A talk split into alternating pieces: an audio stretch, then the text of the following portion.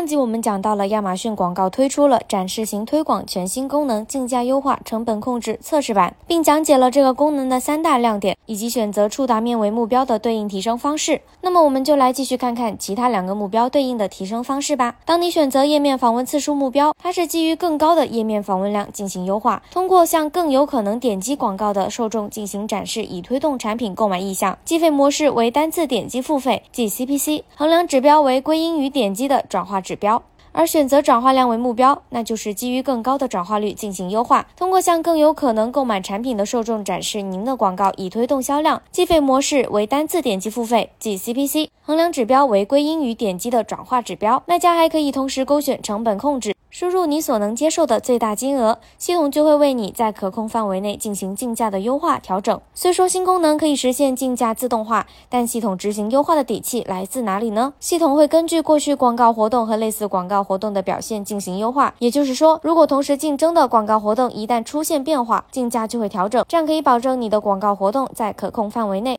达到最为优化的表现。如果广告活动在二十一天内排除特殊日期。未达到成本目标且未达到相应目标，系统会提醒你调整广告活动设置，以便广告活动能够取得更好的结果。目前该功能适用站点有美国、加拿大、英国、德国、西班牙、法国、意大利、阿联酋、日本、印度、荷兰、澳大利亚、墨西哥。除了有新功能的保驾护航、展示型推广，还有哪些功能可以帮助我们合理控制预算呢？当你的预算即将亮红灯或超出预算，广告活动预算超支提醒功能就会通过电子邮件向你发射信号，提醒你及时调整。你还可以使用我们前几周提到的预算规则，在广告活动页面下制定每日预算的规则，以及提前为即日或销售活动规划广告预算。以确保不错失任何的商机，赶快抢先锁定竞价优化新功能，让你的业绩腾飞，也快人一步吧！如果还想了解更多新功能发布的内容，也记得关注我们哦。